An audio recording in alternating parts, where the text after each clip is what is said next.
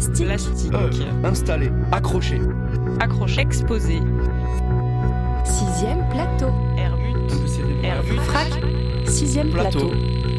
Une oreille tendue vers le frac. Radio Grenouille. Sixième, plateau. Sixième plateau. Ah, si c'est une heure, alors là, là c'est autre chose. Frac. Radio Grenouille. Sixième plateau.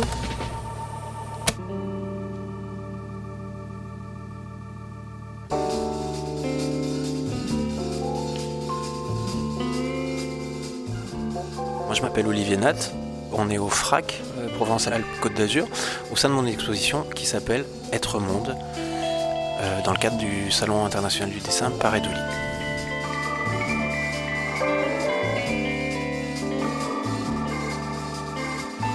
Et alors du dessin, justement, on est face à une, de- à une fresque. Ouais. Enfin une fresque, peut-être pas au niveau technique, quoique il y a peut-être quelque chose qui s'apparente à la technique de la fresque.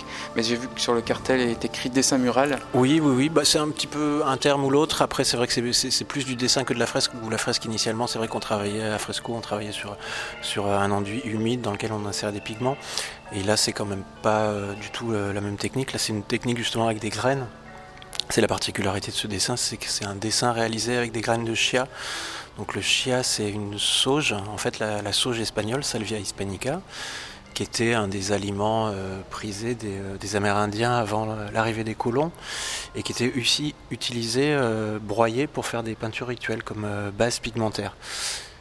Et donc moi j'utilise ces graines pour faire du dessin depuis euh, deux ans, euh, un peu fortuitement. En fait, c'est un accident qui m'a conduit, à cela. Euh, au départ, je voulais faire des, je fais des jardins en fait aussi dans mon travail. J'ai une pratique un peu hors du champ de l'art contemporain des fois, qui, euh, comment dire, euh, flirte avec l'architecture ou le paysagisme. Enfin, je réfléchis à nos façons d'habi- d'habiter cette terre, comment on s'y prend.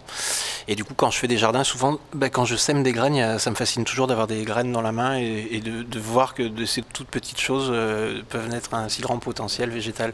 C'est comme si quand j'avais les graines dans la main, je voyais les futurs arbres ou les futurs végétaux que ça, représente. Et j'avais envie de, ben, de fixer ça, cette beauté de la graine en dormance, de la, fixer au mur comme ça dans, dans sa dimension euh, plastique et évocatrice. Et du coup, j'ai voulu faire trois tableaux qui seraient euh, des dessins, des tableaux de graines. Donc un tableau qui serait une forêt, un tableau qui serait une prairie, un tableau qui serait un jardin. Et que ces tableaux soient réversibles, c'est-à-dire qu'ils contiennent chacun une quantité de graines qui permettent de réaliser la forêt, le jardin ou la prairie, et qu'on puisse euh, bah, les déconstruire et pourquoi pas les semer pour faire naître véritablement euh, ce jardin, cette forêt ou cette prairie. Et donc je cherchais un liant qui puisse me permettre de fixer ces graines sur un support sans que ça vienne altérer la santé de ces graines, hein, entre guillemets. Et du coup, en faisant des recherches, je suis tombé donc sur le chia, la, Salvia hispanica, qui, quand elle est mélangée avec de l'eau, en fait, forme un mucilage, qui est une sorte de, pâte, un peu comme la, comme, euh, la, bave des escargots ou, des choses comme ça. Et, euh, et en fait, je me suis rendu, je m'en suis servi pour faire ces tableaux et je me suis aussi rendu compte qu'en fait, euh, bah, cette pâte finalement posée sur une feuille de papier comme ça, elle était très graphique parce que ces graines sont très petites et elles forment un peu chacune comme un point du dessin. Et, du coup, à partir de là, moi qui fais du dessin et qui est aussi sur des projets finalement euh, très tournés vers la nature, ça me permettait de, relier les deux et d'avoir une technique du, dessin très personnelle et en même temps qui euh, ben, rejoigne un peu mes, mes prérogatives, c'est-à-dire que je suis un petit peu, euh, voilà, comme beaucoup de personnes aujourd'hui, très inquiet de ce que l'on fait dans notre rapport à la nature, à l'environnement, et que mes pratiques viennent comme ça, euh, bah, soit polluer les sols ou l'eau, ou toutes sortes de choses. Donc j'essaie de trouver des démarches qui puissent euh, pallier à cela. Et c'est vrai que ces graines, ben, si je fais un dessin mural avec, la fresque ensuite elle va être grattée, si elle reste pas sur le mur, si c'est une expo temporaire. Et en fait, ces graines, euh, ben, finalement, on peut les replanter après. C'est ce que j'ai fait euh, à la suite de l'expo au château de Servières. On a gratté la fresque, on a replanté les graines qui sont pas altérées du tout. Et finalement, on a de nouveau des sauges espagnoles qui, sont apparues. J'en ai pas eu beaucoup, hein, je, reste honnête, mais j'ai quand même récupéré des graines. Avec ça, j'ai fait un petit dessin. Donc, c'est vrai que c'est, il y a ce côté d'être dans un cercle un peu vertueux comme ça, de se dire bon ben, c'est vrai que l'être humain, c'est un peu le, comment dire, le seul euh, animal sur Terre qui produit des matériaux qui sont pas réassimilables par le milieu. Et c'est vrai que moi, dans, dans mon art, euh, je suis très voilà, investi par des questions esthétiques très personnelles, mais il y a aussi ces questionnements-là qui viennent me tarauder et, et auxquels j'essaie de trouver des, des réponses un petit peu. Et la graine de chien, moi j'en avais entendu parler euh, il y a quelques années maintenant pour ses, vertus aussi euh, nutritionnelles. Oui. C'est peut-être aussi un, symbole de ces prises de conscience aussi de, de liées, à l'environnement, mais aussi à la, à la place de l'être humain dans l'environnement. Oui. Alors c'est un super aliment en effet. C'est c'est vraiment une graine qui a des, vertus exceptionnelles, qui est très utilisée aujourd'hui dans les seafood et tout ça, mais finalement qui est connue de. Alors je ne sais pas depuis combien de, centaines d'années ou de millénaires, mais en tout cas elle était ultra consommée euh, en, Amérique latine pour ça. C'est pour ça que les colons d'ailleurs ont interdit son usage hein, pendant, pendant plusieurs siècles, parce qu'ils trouvaient qu'elle donnait trop de vigueur aux, guerriers. Et, euh, du coup, ils ont interdit sa, production. Elle a presque disparu en fait à un moment euh, en Amérique latine. Et alors on parlait de retrouver à travers la graine de chia peut-être une relation euh, justement à, être monde ou à se repositionner. Être monde, c'est le nom de ton exposition ici, mais donc euh, à repositionner l'être humain dans son biotope, sa biosphère, en tout cas ce qu'on peut appeler la nature. Euh, mais le dessin mural qu'on a face à nous, c'est un paysage, c'est un paysage naturel, donc c'est presque la, contemplation romantique d'un paysage naturel. Mhm. alors moi, j'y reconnais des paysages méditerranéens. Est-ce que c'est un lieu qui existe ou c'est une composition alors c'est une composition. Il n'y a, pas de prise de vue originale qui aurait servi pour ce dessin. Après il y a vraiment une, composition en tout cas avec les arbres qui a été prédessinée avant. Mais euh, en cours de route j'ai quand même changé de, direction. C'est vrai que j'avais un dessin euh, très organisé que j'étais en train de recopier comme ça sur le mur et finalement bah, en étant dans l'espace aussi, être monde, c'est peut-être ça aussi, hein. c'est peut-être s'accorder aux endroits dans lesquels on se trouve et faire avec l'existant pour essayer de, en tout cas d'être en correspondre le mieux avec ou d'être en symbiose pour utiliser un terme un peu plus fort. Et du coup, je suis sorti un petit peu de ça et c'est un peu une image peut-être de ce que moi j'ai vécu cet été aussi avec euh, bah, cette information où on a ce paysage comme ça où on comprend pas trop ces sortes de, de nuées. Euh, de particules comme ça qui sont dans l'horizon, ou ces cercles concentriques comme ça qui évoqueraient peut-être, je sais pas, le réchauffement climatique, ces températures extrêmes qu'on a eues, ces incendies euh, cet été. Et il y a une sorte de, vision de ça, de se dire, tiens, qu'est-ce que c'est euh, être au monde aujourd'hui C'est comment euh, trouver sa place dans ce grand bouleversement auquel on fait face. C'est vrai qu'il y a eu une espèce d'engouement mondial pour agir face au Covid-19, mais face au réchauffement climatique, on n'est pas du tout dans la même accélération, en tout cas de de, prise de décision efficiente, euh, rapide et, euh, agissante. On est dans le salon du dessin par Edoli et j'avais envie de me laisser une certaine liberté d'exprimer ce qui était aussi le, moment. C'est aussi ça le dessin, de se, chercher un peu dans le papier comme... Euh, je sais plus, c'est Henri Michaud, je crois, qui disait ça, que les hommes devraient se chercher dans le papier. Il y, a, il y a un peu ça. Je me suis laissé cette liberté-là de laisser partir un peu le dessin. Oui, puis Pareidoli, c'est aussi euh, le principe d'imaginer ou de voir euh, justement ce qu'on ce qu'on veut voir dans une dans une forme euh, naturelle. Donc donc il y a aussi ce, enfin, tu es très lié à la définition même du, du mot là. et ce paysage donc c'est assez, je disais méditerranéen parce qu'on voit bien des pins sur la gauche. Il y a un cadre hein, assez fort. Bon, ça suit les poutres aussi de ce plateau expérimental au FRAC. Donc il y a des, des, des, pins sur la gauche, sur la droite c'est soit c'est un pin étété, soit c'est un feuillu, je sais pas, mais en tout cas c'est c'est un arbre et puis au milieu donc il y a plutôt la mer qui est encadré de deux falaises, on dirait un peu les falaises souberaines de, de, de Cassis. oui, complètement. Moi aussi, quand je l'ai vu, je me suis dit, on dirait j'ai fait Cassis, c'est incroyable. Pour ceux qui connaissent bien la région, il y a quelque chose qui n'est enfin, qui, qui, pas réaliste, mais on, on, reconnaît effectivement quand même des, des, des, formes très, très familières de, de notre côte méditerranéenne. Et effectivement, cette espèce de nuée très... Euh, très lâche au milieu, donc euh, comme, comme des nuages, donc qui sont des, enfin, tout, tout, est fait par tous ces petits points euh, de, graines de chia, donc euh, reliés juste à l'eau.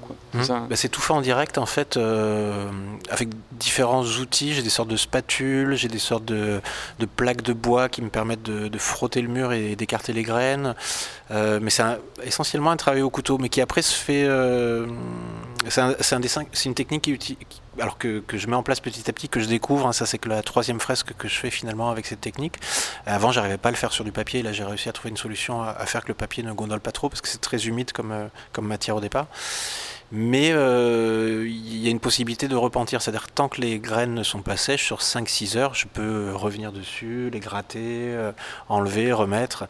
Et plus elles sèchent, finalement, plus je peux travailler finement et les déplacer presque une par une. Il y a certaines parties du dessin qui finalement sont très détaillées, où on voit des, sortes de petites branches, tout ça, et c'est vraiment les graines qui sont vraiment disposées euh, petit à petit, une par une, enfin groupe par groupe, on va dire. Parce qu'à la pince à épiler euh, bah, avec une très, très, petite pointe, quoi, comme une pointe sèche. C'est vrai qu'il y a certains endroits pour faire des toutes petites parties comme ça, je viens vraiment les disposer une par une. Donc c'est autant je peux travailler, je, peux travailler avec une planche de 50 cm de large et, remplir presque un mètre carré en 5 minutes, et autant après dedans je vais venir travailler euh, petit à petit avec euh, un outil fin tout le temps du séchage pour venir vraiment faire remonter les blancs ou accentuer les, les noirs et et faire apparaître des formes dedans. Mais avec cette volonté aussi de ne pas être trop explicite, de laisser une partie comme ça euh, à, l'interprétation du regardeur pour qu'il puisse aussi euh, voilà, laisser libre cours à son imagination. C'était aussi le cadre de, ça dans Pareidolie. La petite graine donc renvoie à un grand grand paysage, mais tu as aussi, euh, là c'est sur notre droite du plateau expérimental, on a 4, 3, 5, 5 cadres qui représentent donc des dessins de graines, c'est ça? Oui, c'est des dessins de graines aussi. Donc c'est des plus petits formats, mais c'est des, des, graines qui dessinent d'autres graines en fait. Euh, alors oui, peut-être que c'est toi qui vois ça, du coup, des graines qui dessinent d'autres graines tu, bah, C'est à partir de graines, euh, alors moi je distingue un cœur hein, dans le, le, centre, mais je me suis dit que les autres c'était peut-être des, des, dessins de graines vus à la, à la loupe ou... Ben, en fait, c'est venu après ça. C'est-à-dire que, comme je te disais, au départ, j'arrivais pas à le faire sur papier parce que le papier vraiment s'enroulait sur lui-même tellement c'était humide, euh, même avec du papier très épais pour l'aquarelle et tout. Et là, j'ai trouvé une technique pour permettre de redresser le papier après sans altérer le dessin à la graine. Et du coup, c'est un peu les premiers, euh, ben, les premiers dessins sur papier. Euh, sur des très petits formats finalement par rapport à la fresque et où il y a une sorte de, cartouche au départ ou de petites de petits vases comme ça c'est un peu plus intimiste. Après, il y a une sorte de, territoire, ça pourrait être une, sorte de carte. Après, il y a un cœur, en effet. J'avais envie de, mettre un cœur dans, cette exposition parce que je crois que ce, rapport, enfin, cette idée d'être monde, c'est un peu ça, c'est de se dire on, est issu de cette, euh, planète euh, qui finalement dont beaucoup d'éléments naturels euh, concourent à nos conditions d'existence. Hein. Sans, les végétaux, on n'aurait pas d'oxygène, sans le plancton non plus, sans les végétaux, on n'aurait encore pas d'alimentation, les animaux que l'on mange aussi ne pourraient pas s'alimenter, etc., etc. Et c'est vrai que cette idée d'être monde, j'essaie de la traduire dans cette exposition au travers d'une position comme ça où, ben, oui, on réfléchirait un petit peu plus aux conséquences de nos actions, de sorte à pouvoir peut-être pas idéalement encore vivre en symbiose, mais au moins que nos actions aient moins d'impact, quoi. Et alors sur un autre mur, il y a plutôt des dessins d'architecture. Là, ça renvoie à ton, enfin, ton autre pratique. Mais ce sont des dessins plutôt d'architectes avec des, une ligne beaucoup plus euh, franche, euh, faite au, crayon. Euh, et donc ce sont des architectures plutôt en bambou, des architectures naturelles. Et le titre, c'est Architecture autogénérative et symbiotique. C'est ça? Alors est-ce que tu peux expliquer un petit peu qu'est-ce que, oui, tu entends par là? Bah, C'est vrai que face à ces questions qu'on a évoquées aujourd'hui de, de, réchauffement climatique, de pollution et tout ça, bah, c'est vrai que je, cherche aussi des, solutions. En tout cas, ça, vient de nourrir euh, ma réflexion. Et euh, à un moment, je me suis dit, mais on pourrait peut-être aussi imaginer une forme d'architecture naturelle qui produirait le matériau qui sert à la construire. En fait, c'est ça cette idée d'architecture autogénérative finalement.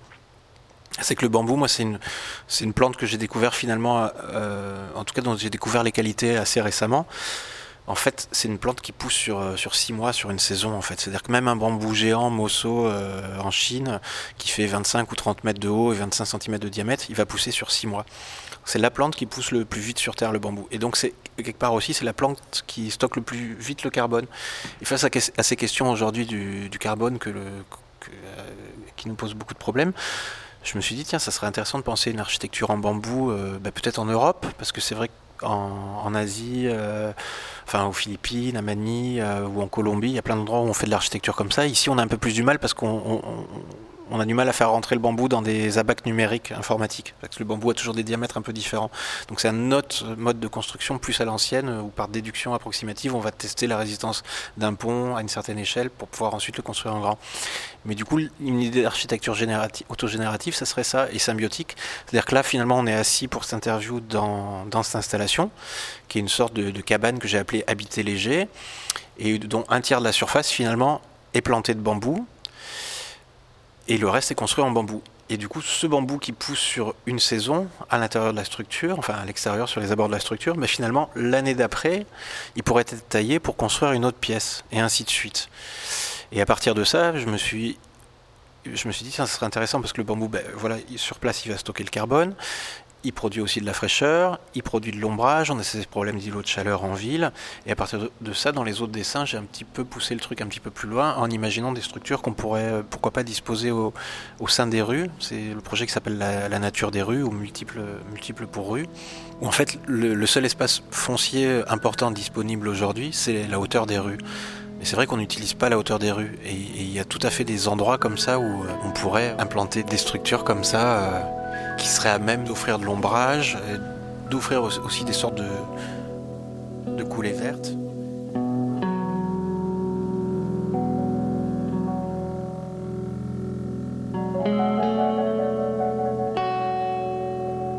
On est sur. Euh, alors moi, ça me faisait penser au Chaikana euh, d'Asie centrale. C'est des petites plateforme comme ça surélevée, donc euh, comme, euh, comme sur laquelle on est. Là, il y a le bambou, donc euh, je me posais la question pour l'eau, parce qu'effectivement, nous, dans nos climats méditerranéens, peut-être, puisque là on est à Marseille, mais comment le faire, le faire exister? Et il y a un système de récupération d'eau, je crois, sur, oui. dans, cette, dans cette installation, mais donc, bon, il y a, il y a cette, cette problématique de ressources, effectivement, pour le... Complètement. pour le faire pousser bah, alors là, c'est évoqué comme ça, en effet, avec une récupération d'eau de pluie qui, là, pour le coup, le temps de l'exposition est rempli, cette cuve est remplie et il y a un goutte à goutte qui alimente les bambous. Mais c'est vrai qu'il euh, y a énormément de choses à, repenser. C'est-à-dire que actuellement, nous, dans, dans nos villes, euh, on a des, réseaux d'eau en fait où toutes les eaux que l'on consomme en fait vont directement partir dans un centre de traitement très loin finalement de notre habitation. Et on pourrait très bien imaginer que qu'on ait des micro-stations d'épuration qui soient installées aussi. Euh, à l'échelle de, ces structures, par exemple, où on puisse récupérer en fait les eaux grises et qu'elles servent à alimenter directement des plantes euh, à l'endroit où on les produit. C'est un peu l'idée du, circuit court. Par exemple, dans un des projets que je fais avec, euh, des, amis à Marseille, qui est un restaurant solaire, en fait, euh, à Château-Gombert, le Présage, on a euh, justement, on va avoir une phytoépuration qui fait que le mètre cube d'eau consommé tous les jours par le restaurant pour faire la vaisselle, etc., etc., va servir directement traité sur place pour arroser les arbres. Et c'est vrai qu'on a ce même problème avec les, les eaux des toilettes où aujourd'hui on utilise de l'eau potable pour, pour évacuer nos excréments. Et je pense que ça c'est vraiment important de le, de le remettre en cause. Alors on a inventé les toilettes sèches, mais c'est pas encore passé dans les mœurs parce qu'il y a plein d'a priori souvent sur la nouveauté, alors que c'est vrai que les toilettes sèches elles sont bien faites, ça ne sent pas du tout. Et il y a plein de dispositifs comme ça qui sont hyper efficients, qui existent depuis euh, maintes et maintes années finalement, mais qui ne sont pas encore euh, appliqués à plein d'endroits, comme la, méthode Jampin par exemple, euh, qui est une technique d'élaboration de biogaz avec les déchets organiques, les déchets verts, il y a quelques villes en France, notamment la commune de Draguignan, qui a mis en place cela. Donc ils ont des sortes de récupérateurs et de méthaniseurs. Donc avec les, déchets des tailles euh, chaque année de, des déchets verts de, de, la ville, en fait, ils produisent du gaz qui permet de chauffer la mairie, euh, je sais plus, la, la, piscine, euh, des choses comme ça. Mais c'est vrai que ça, par exemple, je crois que Draguignan, je crois que ça fait 25 ou 30 ans qu'ils ont mis ça en place. Apparemment, ça marche très bien. Mais curieusement, il n'y a pas de commune environnante qui ait fait pareil. Alors c'est curieux parce qu'on parle de mondialisation, enfin du, commerce ou des, flux financiers, etc. Mais sur des, choses qui sont euh, progressistes comme ça, enfin en tout cas qui nous font bien évoluer, c'est beaucoup plus lent à infuser. Enfin il n'y a pas d'effet boule de neige euh, direct. Et c'est vrai que pour le bambou, quand on voit la consommation d'eau qu'on fait, si cette eau elle était euh, en tout cas séparée intelligemment entre les eaux grasses et les eaux grises et tout ça, les eaux de douche par exemple, des choses comme ça, pourrait en, sans avoir un filtre trop important, être traité et directement aller arroser des structures, pourquoi pas, qui seraient sur la place publique à côté euh, ou dans la rue. Euh. C'est une question de réseau. En fait, c'est des réseaux déjà construits, déjà existants, euh, comment, les, comment les changer. Toi, tu es, tu es artiste, mais, mais donc c'est une pratique aussi politique que, tu, que tu proposes, et presque par, par l'exemple et par un autre réseau, par exemple celui de l'art contemporain, comme mhm. on est aujourd'hui dans un FRAC. Est-ce que c'est voilà, c'est une volonté de de faire infuser peut-être aussi ces idées-là, justement, et de les, de, les, de, les, transmettre à travers les réseaux que tu fréquentes, toi. Oui, bah, bah, je pense que le... aujourd'hui, il y a une sorte de d'écoute. En tout cas, enfin, c'est vrai que l'art contemporain est très mis en avant. On n'a jamais eu autant de, lieux dédiés à cela aussi. Et, du coup, c'est, euh, je pense que c'est un bon endroit euh, aussi pour faire infuser ces idées. En tout cas, pour associer des gens. C'est vrai que ce projet-là que je présente d'architecture autogénérative au-delà de l'échelle de la petite architecture dans laquelle on est assis, là, pour faire un projet à l'échelle euh, comme ça d'une rue ou d'une place publique, c'est quelque chose qui doit se faire avec, euh, voilà, avec le soutien de, politiques, de financeurs, de choses comme ça. Et c'est vrai que ces personnes-là sont des gens qui, bah, visitent aussi ce type d'exposition et qui peuvent du coup euh, avoir aussi ce désir-là de, faire évoluer les choses et s'associer à un artiste qui après va s'associer avec un groupe d'architectes, de paysagistes ou un bureau d'études et, développer le projet. Ouais.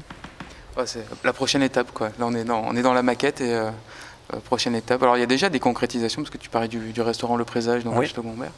Euh, quels sont tes autres projets, là, un peu enfin, projets ou actions en cours, peut-être à l'échelle euh, d'une ville ou d'un espace d'exposition euh, Disons que le projet sur lequel je réfléchis aujourd'hui, ça serait ça, et sur lequel je cherche un développement, ça serait ça, cette architecture autogénérative.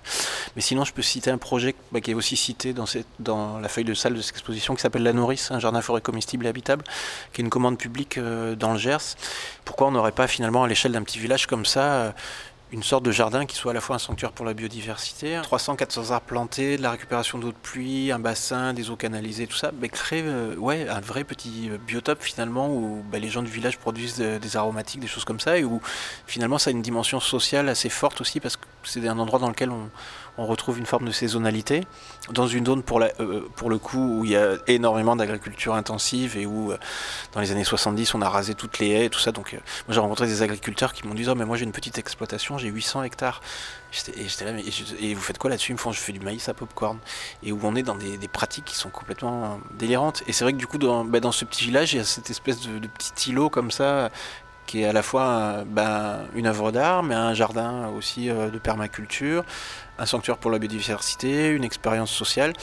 Et c'est vrai que finalement, moi, je vais, ben, je vais rencontrer des personnes âgées, des enfants de l'école, des, des, gens qui viennent faire un, stage. Finalement, ça crée une sorte de, comme un peu une maison du peuple communiste, mais autour de la nature, où il y a des, bah, des pratiques nouvelles qui se mettent en place aussi un petit peu. Tiens, il y a trop de tomates, qu'est-ce qu'on fait euh, Qu'est-ce qu'on en fait de ces tomates? Bah, Tiens, on envoie un message aux gens du village, de l'association, finalement on se retrouve, et puis samedi on se fait tous un coulis ensemble, et on repart chacun, on a du coulis pour l'hiver. Du coup, ça remet en place aussi un peu des, des pratiques collectives comme ça, euh, qui nous sortent un peu de nos écrans aussi. etc. Donc de la, petite graine jusqu'au bien commun euh, universel, c'est ça quand même la, tout ce qui est entre les deux qui t'intéresse. Oui, oui, oui, oui, on peut dire ça. Ouais, bah, merci beaucoup, on arrive à la, fin de cette rencontre. Je ne t'avais pas du tout demandé ça euh, avant, donc si tu n'as pas de réponse, ce n'est pas grave. Mais est-ce que tu as euh, euh, soit un univers musical ou même un morceau de musique qui, qui pourrait accompagner cette exposition, qui accompagne aussi ton travail quand tu, quand tu peins, enfin quand tu dessines avec les graines? Comme ça, je pensais à un album que, que j'écoutais beaucoup quand j'étais ado et que j'ai réécouté là curieusement, en faisant cette fresque, qui est quelque chose d'assez calme, qui est euh, In a Silent Way de Miles Davis. Et par contre, il y a un morceau que je préfère, mais je sais plus lequel c'est. Mais euh... Ce sont des morceaux assez longs, non de, Un petit peu. De manière. un petit peu, oui. oui. Qu'on mettra pas tout l'album. Très, très, méditatif. Ouais. Très bonne sélection. Merci beaucoup, euh, Olivier Net. Donc, l'exposition Être Monde au FRAC, Provence, Alpes, Côte d'Azur. À bientôt. À bientôt, merci à vous.